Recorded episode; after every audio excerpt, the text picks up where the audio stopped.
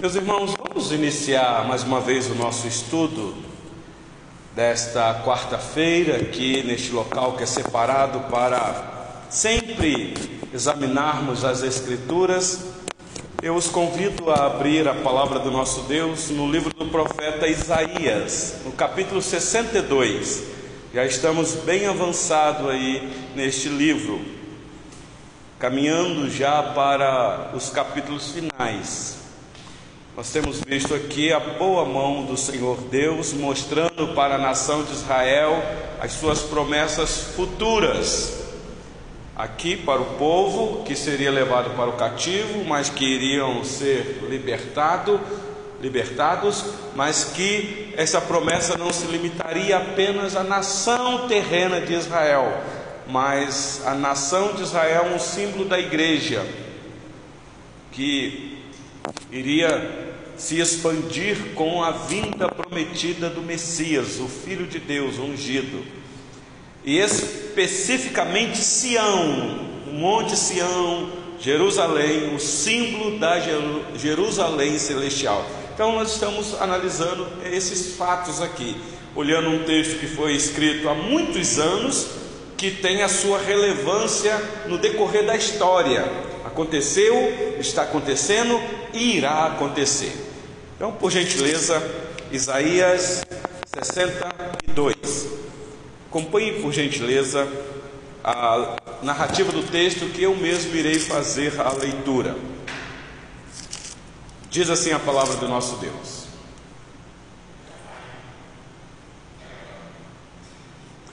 Por amor de Sião, não me calarei, e por amor de Jerusalém, não me aquietarei até que saia a sua justiça como um resplendor e a sua salvação como uma tocha acesa. As nações verão a tua justiça, e todos os reis a tua glória, e serás chamada por um nome novo, que a boca do Senhor designará. Serás uma coroa de glória na mão do Senhor, um diadema real na mão do teu Deus nunca mais te chamarão desamparada, nem a tua terra se denominará jamais desolada, mas chamar-te-ão minha delícia, e a tua terra desposada, porque o Senhor se delicia, se delicia em ti, e a tua terra se desposará. Porque, como jovem desposa a donzela, assim teus filhos te desposarão a ti. Como o noivo se alegra da noiva, assim de ti se alegrará o teu Deus. Sobre os teus muros, ó Jerusalém, pus guardas, que todo dia e toda noite jamais se calarão. Vós, os que fareis lembrar do Senhor, não descanseis, nem deis a ele descanso até que restabeleça Jerusalém e a ponha por objeto de louvor da terra, na terra. Jurou o Senhor pela sua mão direita e pelo seu braço poderoso: Nunca mais darei o teu cereal por sustento aos teus inimigos nem os estrangeiros beberão teu vinho, fruto de tuas fadigas. Mas os que o ajuntarem o comerão e o levarão ao Senhor, e os que o recolherem beberão nos atos do meu santuário. Passai, passai pelas portas, preparai o caminho ao povo, aterrai, aterrai a estrada, limpai-a das pedras arvorai bandeiras aos povos. Eis que o Senhor fez ouvir a terra até as extremidades da terra estas palavras. Dizei à filha de Sião: Eis que vem o teu Salvador, vem com ele a sua recompensa, e diante dele o seu galardão. Chamar-vos-ão povo santo, remidos do Senhor, e tu, Sião, serás chamada procurada, cidade não deserta. Até aqui a leitura da palavra do nosso Deus. Meus irmãos, quantas promessas aqui. Este ponto do livro do profeta Isaías é um bálsamo para a vida da igreja, porque quem lembra da exposição deste livro, inicialmente falando, especialmente os capítulo 1, do capítulo 1 até o capítulo 39, puxa vida, é só, é só disciplina, juízo, Poucas vezes tem promessas para a igreja, tem, mas não tão evidente como a partir do capítulo 40 nós estamos vendo aqui, e especialmente agora, aqui nesse capítulo 62. O capítulo 61 que nós terminamos foi aquele capítulo revelador do cumprimento da promessa na vida do Messias. Nós vimos juntos aqui. Então, agora, meus irmãos, Jerusalém se torna o foco enquanto Isaías, o profeta, descreve as promessas de Deus quanto à salvação que este povo aqui, a princípio, irão experimentar com o exílio. Eles serão levados cativos, mas serão resgatados do exílio. Nós temos tantas promessas aqui para nós, porque a nossa vida retrata isso daqui. Não são poucas vezes que nós somos levados, conduzidos a uma situação que, óbvio, às vezes é causada por nós mesmos, mas é, é, retrata quase que um exílio, quase que um sistema de escravidão, é sofrimento, é sofrimento, é sofrimento e privação. Mas de vez em quando a gente vê a boa mão do Senhor nos tirando daquela situação, trazendo para nós alívio como um bálsamo sobre aquelas nossas feridas. Então Deus é se mostra mais presente conosco. É o que está acontecendo aqui, meus irmãos. Então, o que nós iremos ver aqui é esta descrição das promessas de Deus de salvação deste povo cativo, mas volto a dizer, é um símbolo da salvação do povo de Deus na face da terra, da igreja dele, da vinda do Messias não só da vinda física, do seu nascimento, cumprimento da promessa da sua missão, morte e ressurreição, mas até a consumação do século, o retorno glorioso dele, quando as, as coisas irão ser estabelecidas como o plano eterno de Deus novos, novos céus e nova terra. É o que nós estamos vendo aqui.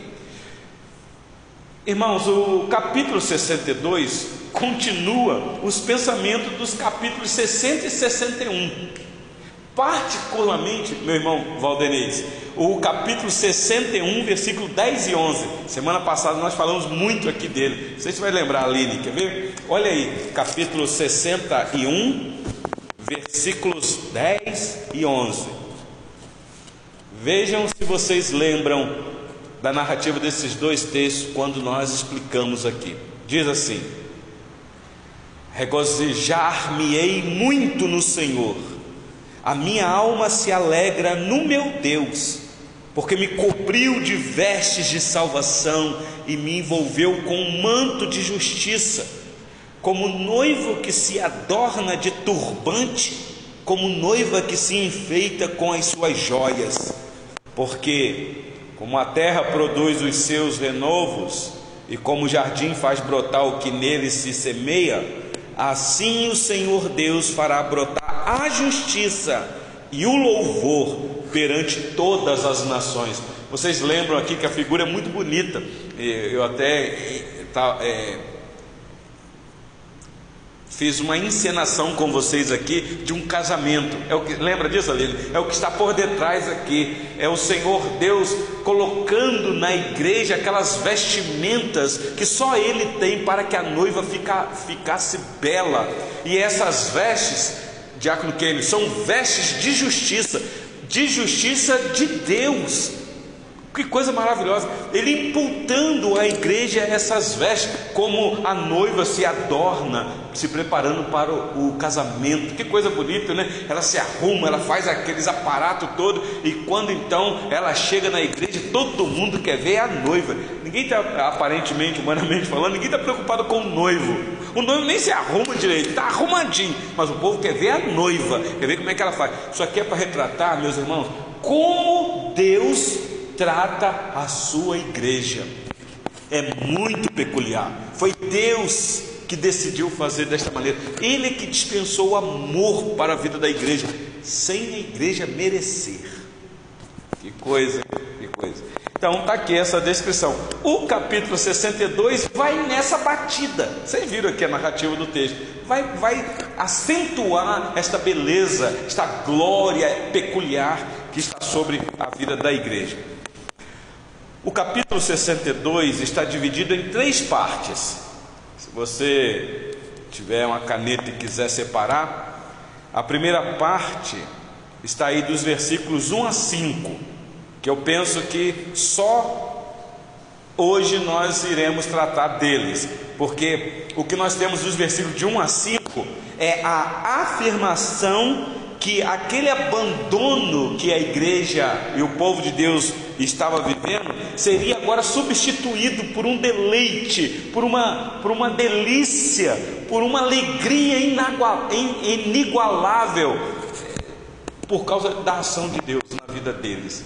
Então, vai, vai haver aqui algo que vai trazer gozo, prazer, alegria no coração desse povo. Então, aquilo que era desprezado se tornará agora um deleite. Versículos de 1 a 5. E a segunda parte da divisão deste capítulo está aí dos versículos 6 a 9.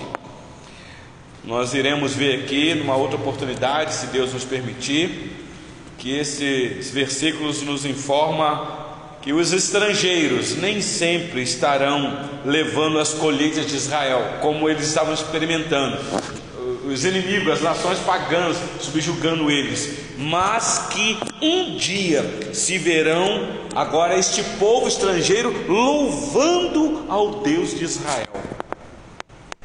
Aqueles que eram inimigos, eles irão se render. Meus irmãos, é só, é só estudar o livro do profeta Daniel que nós vamos ver isso. Daniel, um homem que Deus levantou lá dentro do cativeiro babilônico para mostrar isso, que é Deus que levanta reis e abate reis. Reis ímpios estão sendo usados por Deus. Deus muda o coração do rei. Ele fez isso com Nabucodonosor. Humilhou ele primeiro, mas eu penso que mudou o coração do rei e ele se rende ao Deus do, dos israelitas. Só ler lá com calma. E nós vamos concluir aí os versículos 10, 11 e 12. É o finalzinho. Então, está dividido em três partes: versículos de 1 a 5, 6 a 9 e de 10 a 12. Então vamos lá, meus irmãos. Não sei se vocês perceberam e acompanham o raciocínio aqui do profeta Isaías, inspirado por Deus. Os temas de luz.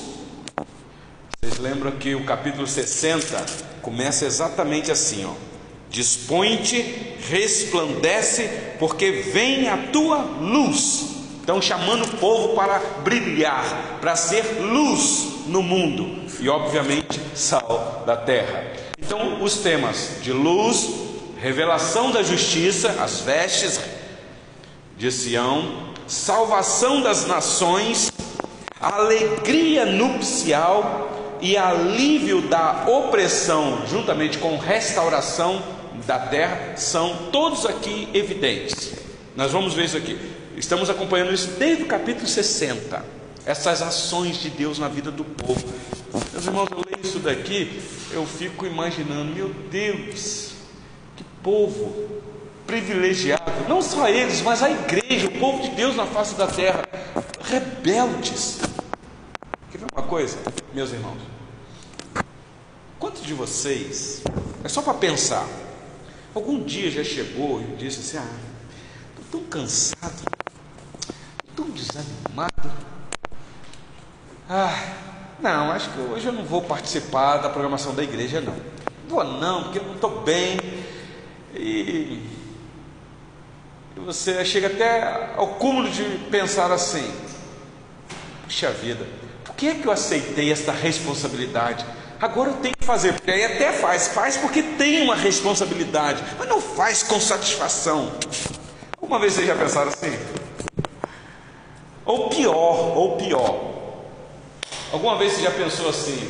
Bom mesmo era quando eu não tinha que ir para a igreja, coisa nenhuma, viver a minha vida, fazer aquilo que eu bem entendia, ficar na minha, numa boa. Agora que eu sou da igreja, que eu assumo um compromisso, que canseira, que enfado. Alguma vez já passou isso na sua cabeça? Meus irmãos, a gente olha para esse povo aqui, a gente fica pensando assim: que povo rebelde, que povo miserável. Deus agindo na vida desse povo, a manifestação do poder extraordinário de Deus, e esse povo tendo essa atitude. Meus irmãos, nós somos assim. Até o dia de hoje nós somos assim. Somos diferentes. Por isso é que Deus não muda, como nós falamos aqui domingo na mensagem, porque se Ele mudasse, ah, nós já teríamos sido consumidos há muito tempo, há muito tempo. Então, meus irmãos, é Deus, é Deus que promete nos abençoar, porque nós somos miseráveis pecadores demais. Por isso é que nós temos aí. Oi? Dá uma pausa. Pode falar. O objetivo é exatamente este: a demonstração, a demonstração do amor de Deus pelo seu povo. Volta os seus olhos aí para Isaías 62, versículo 1. Já começa assim um capítulo. Por amor de Sião. Meus irmãos, prestem atenção num detalhe aqui, porque o que nós temos aqui é uma, eu vou usar um termo humano, tá bom? É uma insistência do próprio Deus que está constantemente ativo por amor do seu povo. É um amor que não acaba, é um amor que perdura, que permanece, é um amor verdadeiro. É um amor que não depende das circunstâncias, é um amor sacrificial, é um amor por decisão. Deus quis amar, por isso é que diz aí, por amor de Sião. Os estudiosos até ficam questionando se aqui é o profeta Isaías que está nos trazendo a informação ou se é o próprio Deus falando. Seja o profeta ou o próprio Deus, é, é palavra de Deus, meus irmãos. Então, esse amor que não desiste, que insiste, meus irmãos, tão importante como é o nome de Deus, a gente fica tentando descobrir qual é o nome de Deus no Antigo Testamento. É, a gente, aquelas, aquelas quatro letras do hebraico, a gente tenta descobrir para falar direitinho se é, é Reova, Iová, Iehova, ou Yavé, ou Yahweh. A gente fica tentando descobrir para poder falar corretamente o nome de Deus, porque nós sabemos Deus tem um nome para ser honrado, zelado, tão importante. Aliás, o terceiro mandamento descreve esta seriedade: não tomarás o nome do Senhor teu Deus em vão, porque ele não terá por inocente quem tomar o nome dele em vão. E vocês lembram quando nós fizemos aqui uma exposição dos dez mandamentos? Quando nós passamos pelo terceiro mandamento, nós falamos que tomar o nome de Deus em vão não é simplesmente não saber pronunciar o nome de Deus. Tem gente que acha que para não tomar o nome de Deus, então não deve nem falar em Deus, porque a gente não sabe pronunciar o nome correto. Ah, então, o significado é tão peculiar, mas tão limitado à nossa mente. Eu sou, eu sou. Foi a tradução que Moisés conseguiu é, trazer para nós por aquilo que Deus passou para ele. Eu sou o que sou. Mas tomar o nome de Deus em vão, meus irmãos, é assumir um compromisso com Ele e não dar testemunho sobre Ele, e aí o nome dele é muitas vezes blasfemado no meio dos gentios por causa do nosso testemunho, porque nós carregamos em nós o nome de Deus. Então, tão importante como é o nome de Deus, ele não está libertando Jerusalém para si mesmo. Preste atenção nisso. Em favor de sua reputação, mas por amor, com amor eterno. Eu te amei, diz o profeta. Então, esta expressão aí, por amor de Sião, acompanha aí no versículo 1 de Isaías 62. Me não calarei, e por amor de Jerusalém, não me aquietarei, até que saia a sua justiça como um resplendor, e a sua salvação como uma tocha acesa. Prestando atenção aí, a palavra justiça, salvação, redenção, tudo está aqui, meus irmãos, no meio deste versículo. E é uma ação voluntária, soberana, inicial da parte de Deus.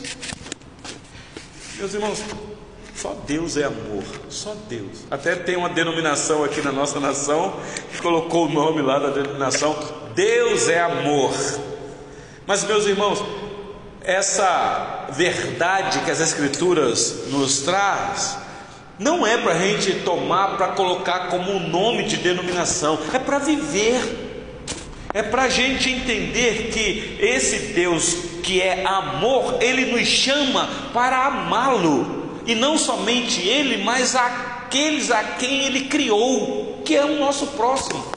Então, o que adianta eu colocar uma placa na minha denominação dizendo que Deus é amor, se dentro dessa denominação a gente não vê essa a prática? Só a grande hipocrisia. Mas não é só essa igreja que tem essa placa, não. É qualquer outra igreja reconhecida como tal. A marca da igreja é o amor. É o amor. Amor fraterno, amor ágape, amor a Deus. Porque Deus nos amou de tal maneira que deu seu único filho para morrer por nós. Meu Deus para que nós não experimentemos a condenação eterna, diz lá João 3,16. Que amor, meus irmãos, que amor. Então aqui é uma palavra de consolo, de esperança, uma palavra de promessa para esse povo que irá sofrer. Dizendo: vocês receberão da minha parte o meu amor. Aliás, lembra de Malaquias? Quando começa, Deus apresenta exatamente isso. Eu vos tenho amado. A ideia ali não é que Deus amou e agora não ama mais porque o povo é rebelde. Muito pelo contrário, é um amor que perdura. É um amor que disciplina, é verdade, mas é um amor que permanece, que não desiste, porque Ele ama. Então, eu não estou falando isso, meus irmãos, para a gente viver na prática do pecado, mas os nossos pecados não nos separam de Deus, eu sei que é, é, é, Jeremias vai nos dizer que os nossos pecados fazem divisão entre nós e o nosso Deus. Por isso que ele pede para que nós é, nos é, purifiquemos, lavemos a nossa mão. Isaías também vai falar sobre isso. Porque essa é a nossa comunhão, tem que ser uma comunhão limpa, santa. Mas isso é possível com Cristo. Então, meus irmãos, uma vez salvo por esta graça, esse amor nos segura. O caminho é quando pecar, arrependimento. Arrependimento. Mas uma vez que nós estamos nas mãos dele, nem mais os nossos pecados agora podem nos separar. Não pode, não pode. Que amor eterno, que amor é esse? Olha o versículo 2 comigo, por gentileza. Versículo 2. Diz assim: As nações verão a tua justiça, e todos os reis a tua glória, e serás chamada por um nome novo que a boca do Senhor designará. O que está por detrás aqui é: haverão testemunhas que irão confirmar essas promessas. Olha comigo o capítulo 60, versículo 3. Aliás, deixa eu ler o versículo 1, 2 e 3 para você entender. Já passamos por aqui. Capítulo 60, versículo 1, 2 e 3. Dispõe-te, resplandece, porque vem a tua luz e a glória do Senhor nasce sobre ti.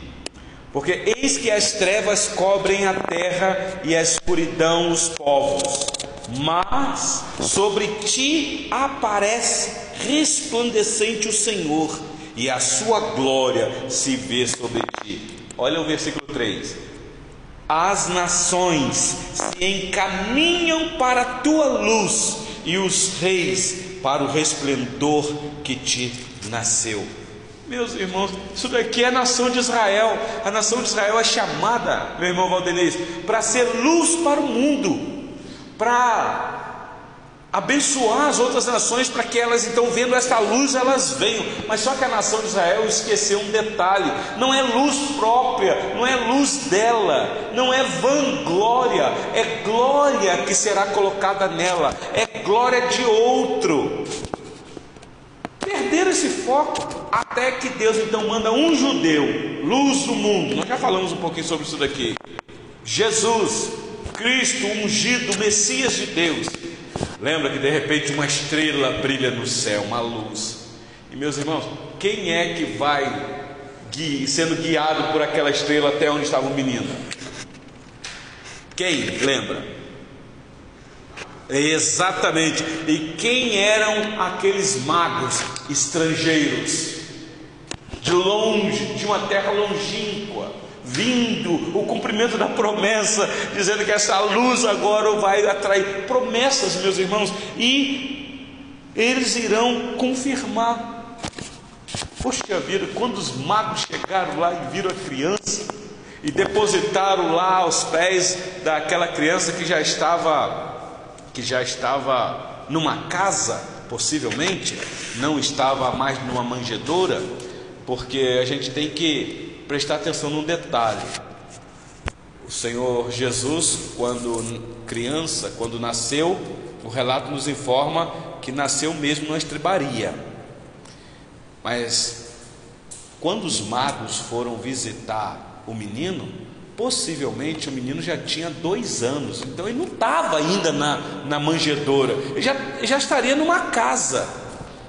Então, essa figura que você vê no final do ano aí do presépiozinho lá, cheio de animalzinho, aquela luzinha em cima dele, e os magos ali, aquilo não retrata a verdade, não. Ele não estava na manjedoura quando os magos foram. E uma outra, um outro equívoco que as pessoas acreditam é que eram reis. A Bíblia não diz. E um outro equívoco ali. E eles dizem que eram três. A Bíblia também não diz que eram três, diz uns magos, não eram reis e não eram três. Poderiam ser três, poderia, mas o texto não esclarece. Mas, pois é, a, tradu, a tradição, não as escrituras. É, sim, sim. Isso é um acréscimo que fizeram por tradição oral. Mas mas eh, eu não teria problema nenhum, meu irmão Valdeniz, de serem três. Não teria problema nenhum. Mas o que eu estou dizendo é que aquilo que a Bíblia não afirma com clareza, eu não posso afirmar e dizer que é. Poderia ser dois, poderiam ser quatro. Sabe por que, que a tradição fala que eram três? Por causa dos presentes que eles deram: ouro, incenso e mirra. Então alguém deduziu: pera lá, deram três presentes, então foi um, cada um deu. ok, é, é, o argumento é, é, faz sentido. Mas se tivesse dois magos, faria sentido entregar três presentes? Agora, não poderia ser um mago só, porque o texto diz uns. Agora, poderia ser quatro. Quatro não poderiam entregar três presentes? Com toda certeza. Então,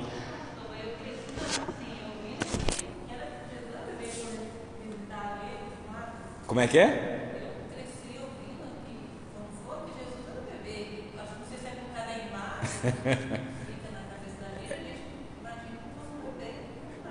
É, mas é, quando os magos foram lá, ah, tá bom. Eu vou tentar te explicar o porquê que eu disse que possivelmente ele já teria dois anos.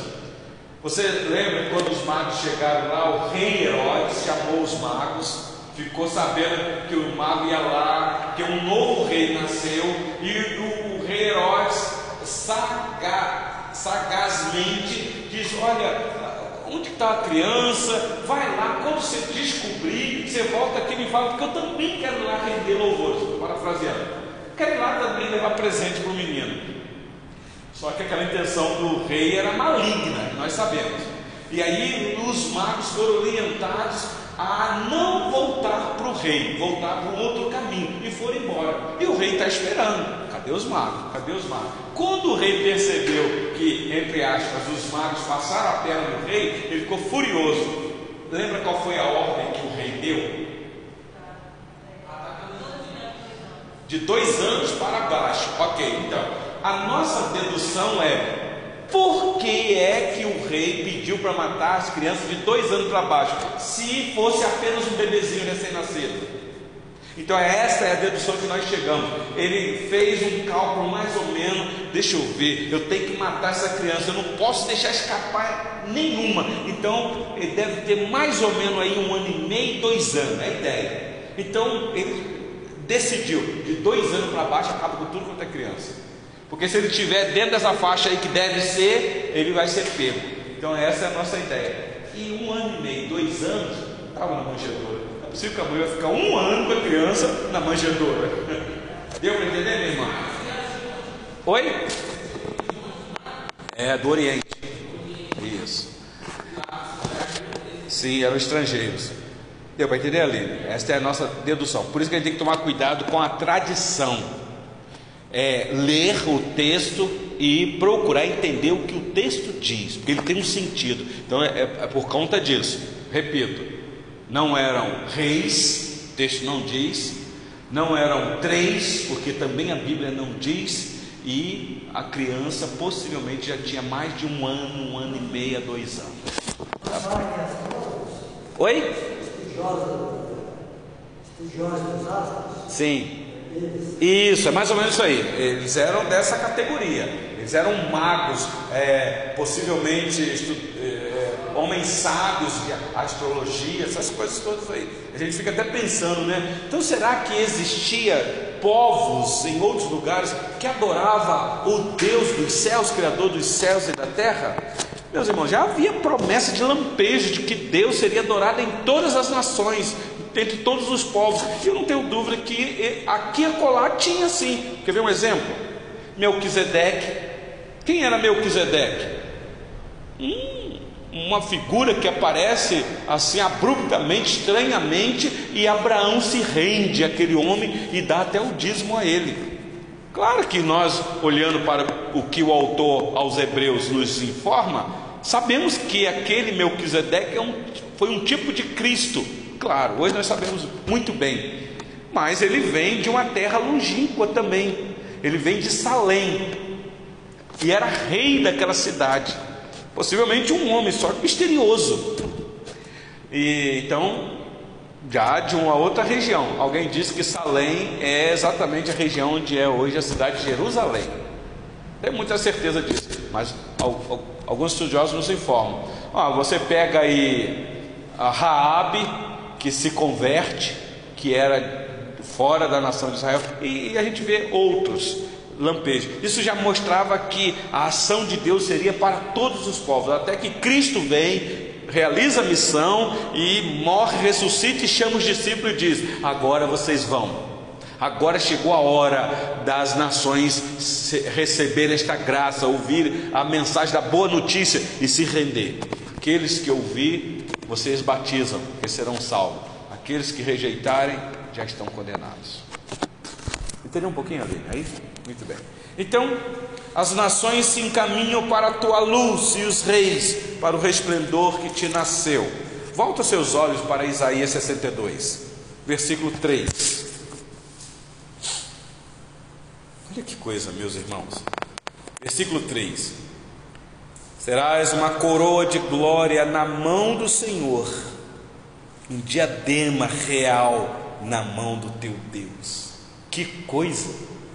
Meus irmãos, é promessa assim que não tem ouro na terra que supera, não é bênçãos materiais, são bênçãos espirituais.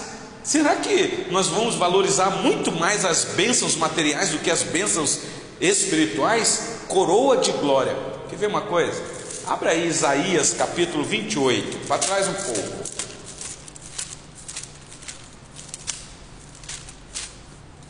Isaías 28, versículo 1.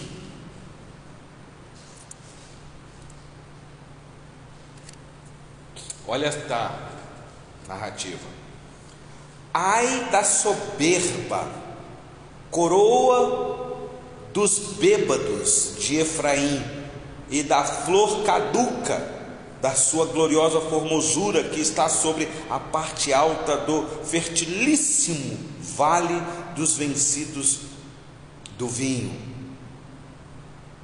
Agora, olha o versículo 5 deste mesmo texto de Isaías 28. Naquele dia, o Senhor dos exércitos será a coroa de glória e, a, e o formoso diadema para os restantes do seu povo. Prestaram atenção? Está falando aqui dos remanescentes, porque eu estou falando da nação de Israel, mas meus irmãos, nós sabemos que a promessa gloriosa que está sendo dita aqui não é para cada judeu puro sangue da nação de Israel. Dentro da nação de Israel tinha o israelita de Deus, escolhido, separado, o remanescente. Paulo vai falar isso com muita propriedade quando escreve aos Romanos. Nem todos de Israel são de fato israelitas, mas os da promessa, aqueles a quem Deus é, é, quis salvar, buscar. Muito bem. Lembra de Tessalonicenses capítulo 1? Deixa eu ler esse texto com vocês aqui. Lá no Novo Testamento, abra sua Bíblia aí por gentileza. Primeira carta de Paulo aos Tessalonicenses, capítulo 2. Olha que linguagem pastoral aqui, meus irmãos. Paulo, com esta missão gloriosa para a vida da igreja, e um conhecedor nato do Antigo Testamento, versado na lei de Moisés, olha o que Paulo diz aqui aos irmãos de Tessalônica. 1 Tessalonicenses 2, versículos. Deixa eu ler 17 a 20, aí você entende aqui esse bloco. É, 1 Tessalonicenses 2, 17 a 20, diz assim: Ora, nós irmãos, orfanados por breve tempo, orfanados aqui é órfão, é como que a gente a gente está distante de vocês, como sem auxílio de vocês, e vocês também, como um pai que não está nem aí para o seu filho, mas o filho está órfão de pai e mãe. É a linguagem que ele está usando aqui, linguagem carinhosa. Ora, nós, irmãos, orfanados por breve tempo de vossa presença, não porém do coração, está vendo que coisa maravilhosa? Com tanto mais empenho diligenciamos com grande desejo ir ver-vos pessoalmente. Por isso, quisemos ir até vós, pelo menos eu, Paulo, não somente uma vez, mas duas. Contudo, Satanás nos barrou o caminho. Já parava para pensar nisso daqui? Puxa, se Satanás barrou o caminho de Paulo, imagina o nosso. Mas olha só o versículo 19 e 20, meus irmãos, que palavra. Pois quem é a nossa esperança ou alegria, ou coroa em que exultamos na presença de nosso Senhor Jesus Cristo em Sua vinda? Não sois vós? Ele está falando da igreja, coroa de glória.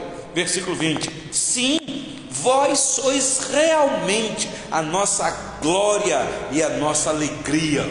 Está falando da igreja, e olha que a igreja aqui de, lá em Tessalônica é uma igreja problemática. É uma igreja que Paulo escreve duas cartas para poder botar a igreja em ordem, porque a igreja estava com grandes problemas. Mas Paulo entendeu que aquela palavra de Isaías, do versículo 3 de Isaías 62, coroa de glória, não é só para a nação de Israel, mas se cumpre na igreja até o dia de hoje. Até o dia de hoje. Então volta lá para Isaías 62 para a gente caminhar para o fim versículos 4 e 5. Olha o versículo 4. Nunca, Isaías 62, versículo 4: Nunca mais te chamarão desamparada, nem a tua terra se denominará jamais desolada, mas chamar-te-ão minha delícia, e a tua terra desposada porque o Senhor se delicia em ti e a tua terra se desposará. Meus irmãos, por isso é que o versículo 5 fecha esse primeiro bloco. Porque como o jovem desposa a donzela, assim teus filhos te desposarão a ti. Como o noivo se alegra da noiva, assim de ti se alegrará o teu Deus. Prestar atenção, esse texto aqui, este bloco, versículo de 1 a 5, é o abandono de desamparo sendo substituído agora por esse deleite. É uma palavra muito bonita aqui, o Senhor Deus dizendo: Vocês serão a minha delícia. É, é, é o que retrata no casamento. Eu sei, meus irmãos, que o pecado traz a degradação no casamento, mas o casamento é, é pelo menos deveria ser assim. A, del, a delícia dos meus olhos é aquela que é o meu prazer, e vice-versa. Mas o pecado trouxe a desordem nisso tudo. Então, olha rapidinho, versículo 4. A carta, deixa eu só ver com vocês. Capítulo 60, eu disse que 62 está em consonância com 60, capítulo 60 e 61. Mas o capítulo 60, versículo 15, diz assim: já havia uma promessa aqui, olha aí. 60, versículo 15: De abandonada e odiada que eras, de modo que ninguém passava por ti, eu te constituirei glória eterna, regozijo de geração em geração. Isso aqui é para a igreja. Claro que aplicando em Cristo, que traria esta glória peculiar para a vida da igreja. Meu Deus. Meus irmãos, se a gente tiver uma consciência de quem nós somos diante de Deus, não no sentido de que nós somos importantes, mas é por causa desse peso de glória sobre nós, como Paulo fala aos Romanos. Então, que maravilha, nós não somos alguém para viver no complexo de inferioridade, na, na questão de baixa autoestima. Podemos, por causa das intempéries emocionais, meus irmãos, nós somos a menina dos olhos de Deus. Eu não estou falando isso para criar em nós soberba, porque eu já li o texto aqui, o que é que o Senhor Deus faz com os soberbos, mas é você saber que você não é alguém sem valor no mundo. Deus te chamou exatamente nisso, Ele colocou em você esta glória para que brilhe no mundo, esta luz para resplandecer no mundo, para que as pessoas vejam Deus em nós. É isso. É, é por causa disso. Não é para a gente aparecer para querer é, é, aplausos, proeminência para nós. Não. Mas para fazer cada vez mais o nosso Deus conhecido. Como eu disse aqui no início, é fazer com que na pregação você possa ver o tamanho do teu Deus. Esta glória que é dada ao pregador de pregar, que coisa sublime, pregar a palavra de Deus, você levar o ouvinte a enxergar Cristo e somente Cristo. Olha o que Pedro diz, meus irmãos. Primeira carta de Pedro, capítulo 2. Alguém leia aí, por gentileza.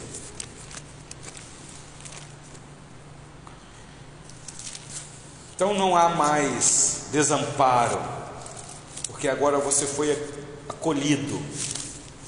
Pedro está escrevendo para a igreja, consolando o coração da igreja sofredora 1 Pedro, capítulo 2, apenas o versículo de número 10.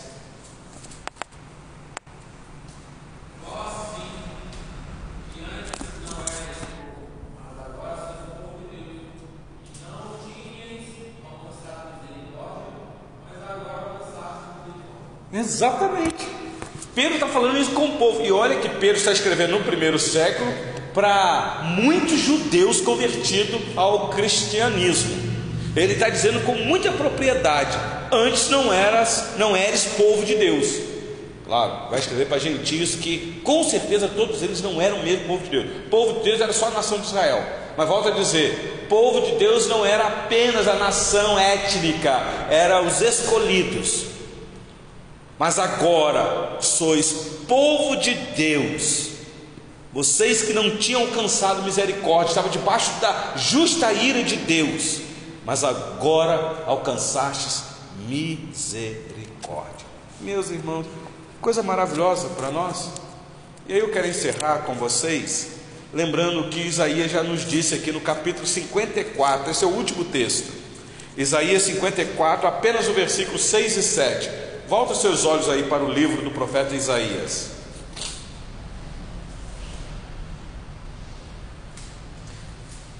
Acharam? Diz assim o texto. Isaías 54, versículos 6 e 7. Porque o Senhor te chamou como a mulher desamparada e de espírito abatido, como a mulher da mocidade que fora repudiada, diz o teu Deus. Por breve momento te deixei, mas com grandes misericórdias torno a acolher-te. Que texto, que coisa maravilhosa! Quando um homem abandona a mulher, dá-lhe carta de divórcio e a despede, essa mulher fica desamparada: o que vai ser? Posso casar de novo? Não posso? O que, é que a sociedade vai falar de mim? Aquela coisa toda. O Senhor Deus está dizendo: assim é a minha igreja como a mulher da mocidade que fora repudiada. Porque agora eu te chamei, eu te amei, eu usei de misericórdia. Misericórdia, meus irmãos, é, é não fazer o que a pessoa merece. Pessoa até merecia uma penalidade, mas Deus decidiu não fazer. Justiça é fazer o que a pessoa merece, mas misericórdia não. A pessoa é culpada, mas a misericórdia dá a ela uma nova chance. Meus irmãos, que texto maravilhoso. Então aqui está esta nossa primeira parte do capítulo 62 do livro do profeta Isaías.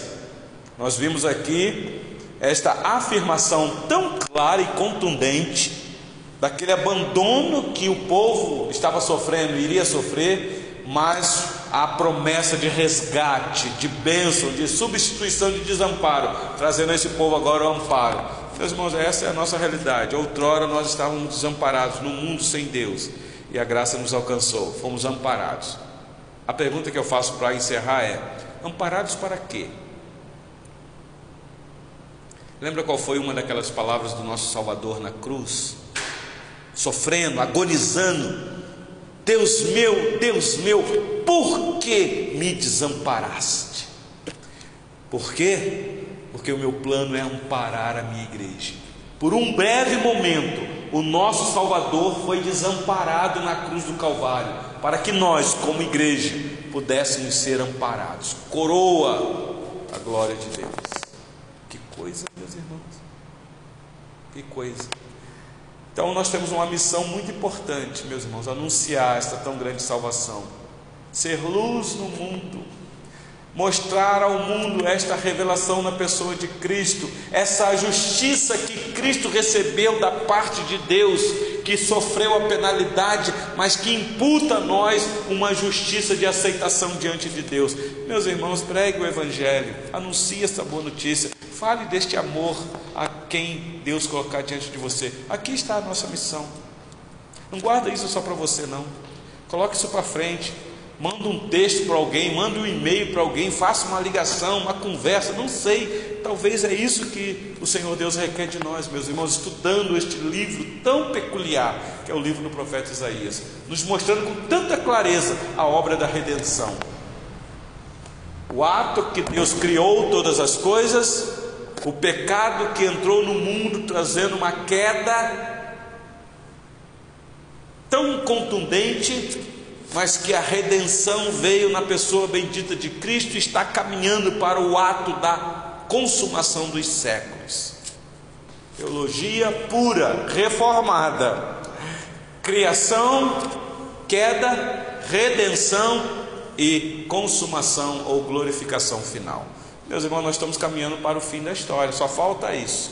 Só falta o Senhor Jesus retornar para então estabelecer esta maravilha que nós vamos ver aqui para frente. Ele vai se, vai se acentuando aqui o novo céu e a nova terra. Deus em Cristo assim nos abençoe, meus irmãos.